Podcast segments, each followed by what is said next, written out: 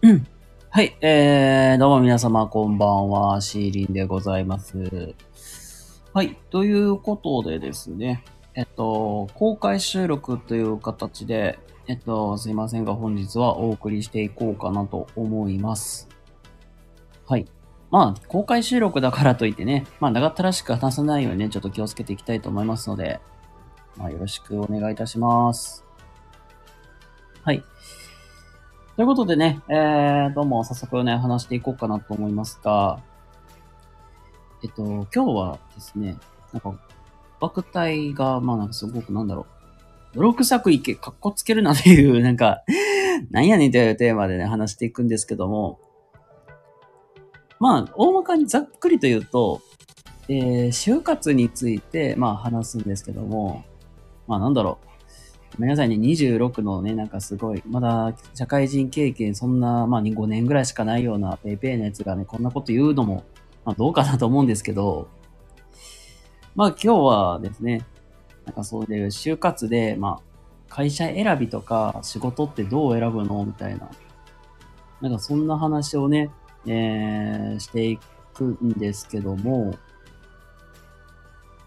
まあ、ざっくりまあ、大きく二つに分けて話していくんですけども、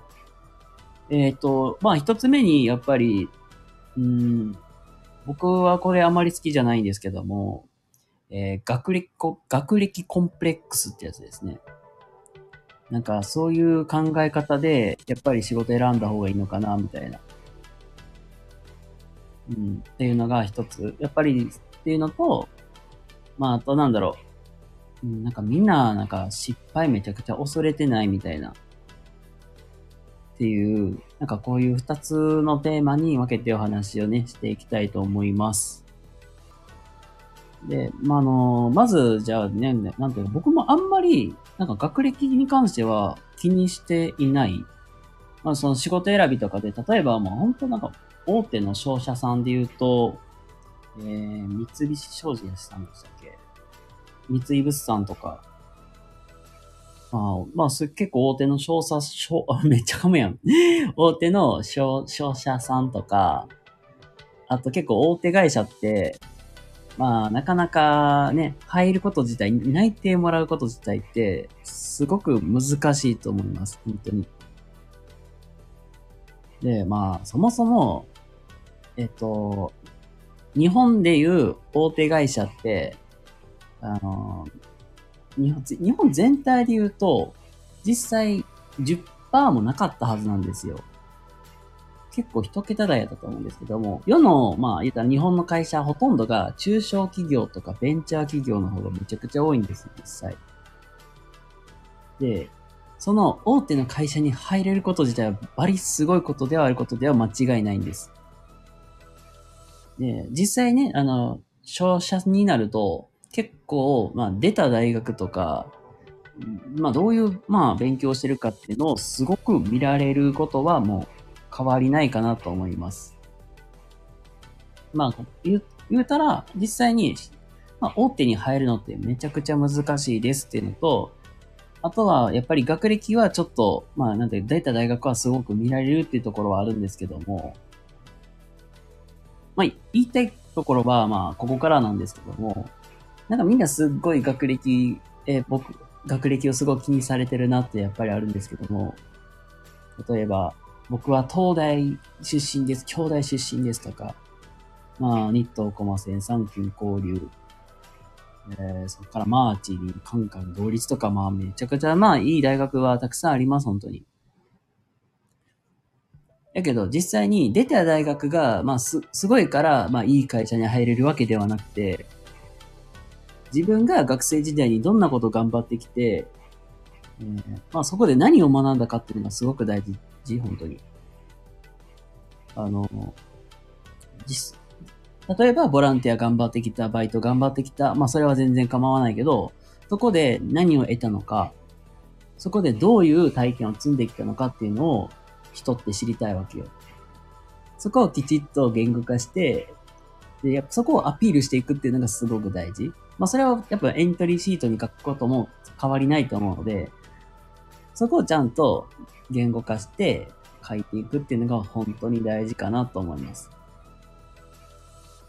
なので、あの、実際に自分が何を頑張ってきたのかっていうのをしっかりアピールするのと、あと、自分がどういうところが強いのかっていうのをしっかり、あの、お話しするといいかなと思います。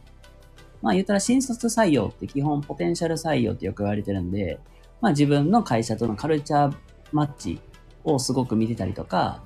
実際に、この人は、この、この人、自分の会社で活躍できるかなっていうところをすごく見られるので、あのー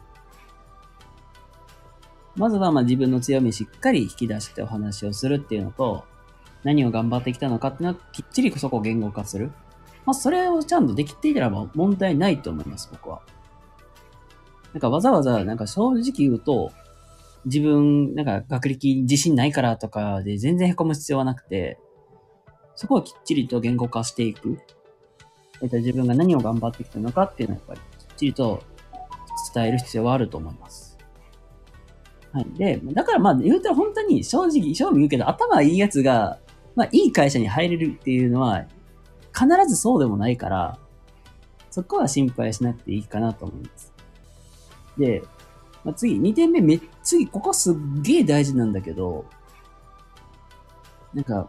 2点目が失敗しろっていうことなんですよ。あの、なんだろうね。みんななんかすごい、僕はこんだけしかできひんから、みたいな。うん、例えば、何でもいいんですけど、僕は、じゃあ、例えば計算しか取り柄ないから、経理の仕事しかできないとか、うん、私はなんかもう、話すのしかできひんから、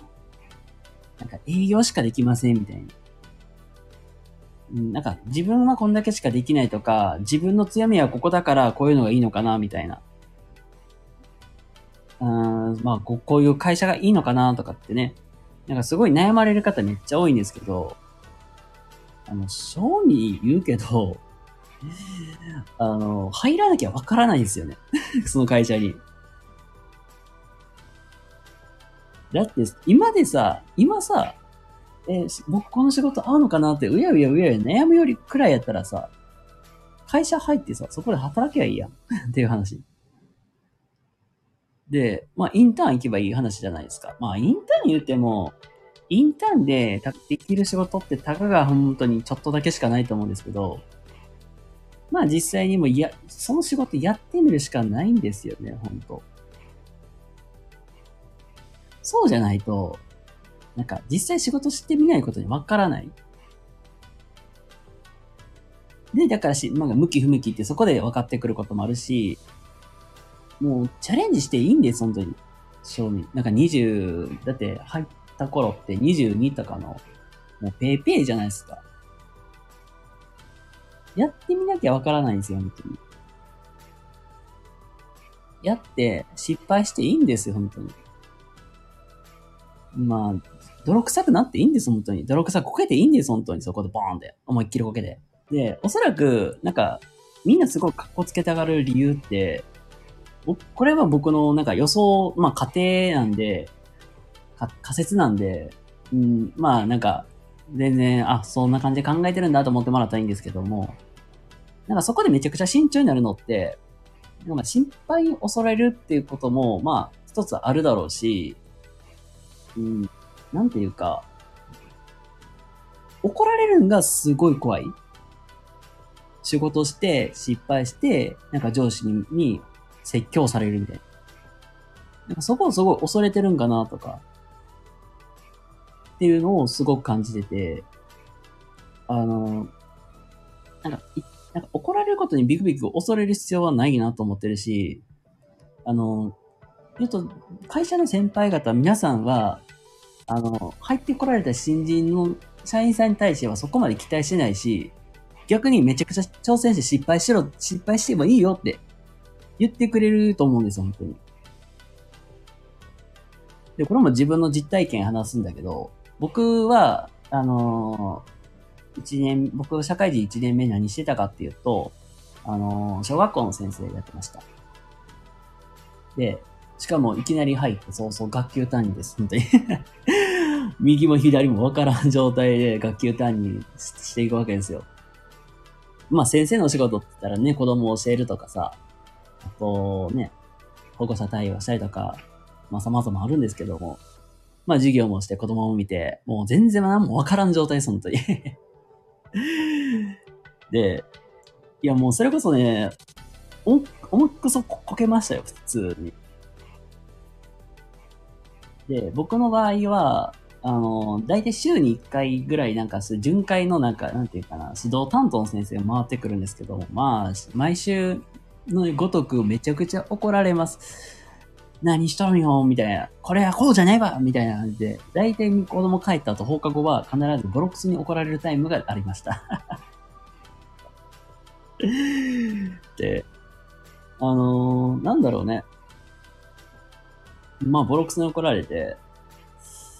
まあ、全然できてへんわーとか言いながらね、本当に。で、な、まあ、そこにやっぱり期待もされてたからっていうのもあるんやけど、僕実際になんか、あの、偉い先生方、偉い先生に見せる授業って年間何本だっけな ?10 本とか、あ大きいやつとかだったら本当に3本ぐらいだったけど、結構見せる機会あったんですよね、本当に。いや、やっぱりもう授業とかも、本当全然できんから、やっぱりその時めっちゃ怒られて へこんでっていうね、そんな毎日を過ごしてたわけですよ。けど、まあ、実際ね、あのー、へこんでてもやっぱり頑張れてたのって、まあ、周りの人のサポートもあったし、やっぱりできたことに対してね、褒められたのがすっごい嬉しかったっていうのもあるんですよ、ほんと。だから、なんか続けてこられたんかなって本当僕は思うんです。で、まあ、まあ、何が言いたいかっていうと、社会人1年目って、あの、ボロクソに言われて怒られて当たり前なんですよ、マジで。で、なんか褒められたいとか、承認欲求得たいとかって、ふざけんなって話なんですよ。舐めとんかって なんかごめんなさい、めちゃくちゃ悪くなってるけど、あの、ボロクソに言われて当たり前なんですよ。1年目って。お前ここできてへんねん。たっちゃんせえみたいな感じで怒られ、怒られる当たり前なんですよ。で、大事なのはそこからどう巻き返すか、どう、えー、頑張るかなんですよ。言われながらでも、全力で頑張って言われたことをきっちりこなしていくっていうのがすごく大事で、全然そこで仕事で成果出して、まあ成果出してっていうか、まあ成功するのも大事やけど、まあこけることもやっぱり大事で、そこから学ぶことたくさんあるんですよ。なんかち、なんかちょっと成功できて、わーいとか言って、で、そこでなんか、うん、自分の心なんか、やったーでなんか成長を見込むよりは、し、大きなこと、まあ失敗することもちょっとチャレンジして、こけて、反省して、そこで成功して、またそこの方成長って伸びしろもめっちゃでかいから、もうとりあえず失敗して、もう、ボロクソに怒られるのはもう当たり前なんで、まあ、そこはね、まあ、きっちり頑張、頑張ることかなって。もう全力でとりあえず頑張ってたら、見てくれる人は見てくれるから、応援してくれる人も応援してくれる、本当に。だから僕、まあ毎日もね、僕ボロクスに怒られることもあったけど、もう時にはね、本当に周りの先生方にね、お食事呼ばれたりとか言って、まああんたよう頑張ってるわよって褒めてもらう、まあ言われることもあるし、みたいな。なので、まあ、1年目はね、もう盛大にボロクソに言われてください。で、失敗の中からたくさん学んで、一生懸命頑張ってたら、まあ、応援してくれる人出てくるんで、まあ、ただもう本当に単純に頑張れっていうだけなんですよ。もう、泥臭くやってください。これが、まあ、社会人1年目の、まあ、大事なことなのかなって僕は思います。なので、そうですね。実際にね、まあ、の、とりあえずやってみる、挑戦してみるって本当大事やし、なんか格好つけなくていいんですよ、変になんか。まあ長く続けることも大事やけど、まあ格好つけなくていいんです、本当に。で、あ、そうそう、まあ最後これ一個言いたいことがあって、あともう一個付け加えるとしてやら、したら、あのー、めちゃくちゃ甘やかすような環境は僕は良くないと思ってるんで、なんか、正味さっき言ったみたいに、なんか、